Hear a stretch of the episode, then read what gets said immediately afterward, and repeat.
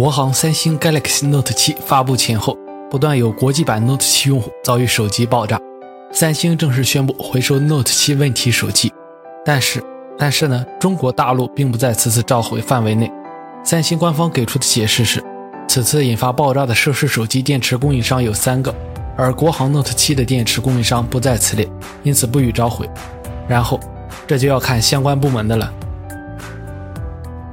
柏林召开的 IFA 2016展会上，三星 Gear S3 手表正式亮相。Gear S3 共有两种风格，一款偏向经典，另一款偏向于坚固耐用。采用1.3英寸360乘360分辨率康宁玻璃，4GB 存储，380毫安时电池，具备 IP68 级别防水，具备耐高温、防震等特点，也是首款支持移动支付的智能手表。三星 Pay 的使用可让 Gear S3 在门店刷卡付费。IFA 展会前夕，华为发布 nova 系列手机，主打女性用户，采用优雅纤薄的外观设计，五英寸 1080P 屏幕，正面 2.5D 玻璃，侧面钻石切割工艺，背部类似于 Nexus 6P，共有四种颜色可供选择，采用骁龙625处理器，3GB RAM，三千零二十毫安时电池，五伏两安的快充技术。华为 nova Plus 采用5.5英寸屏幕，三千三百四十毫安时电池。都采用一千二百万后置加八百万前置的镜头，特别优化了自拍功能，将于十月份上市，售价三百九十九欧元，nova Plus 售价四百二十九欧元。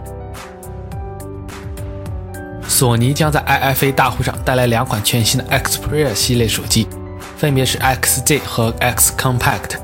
新机的官方渲染图提前在网上出现，配备了曲面边缘和 USB Type-C 接口。从背部来看。新机在相机设计上进行了改动，采用了双 LED 闪光灯。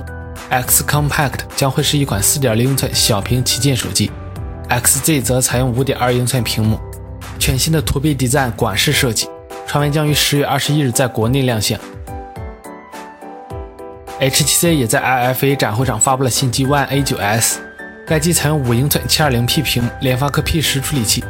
有两 GB RAM、十六 GB ROM 和三 GB RAM、三十二 GB ROM 版本，前置五百万像素，后置一千三百万像素镜头，无光学防抖功能。HTC 这是越来越自暴自弃了。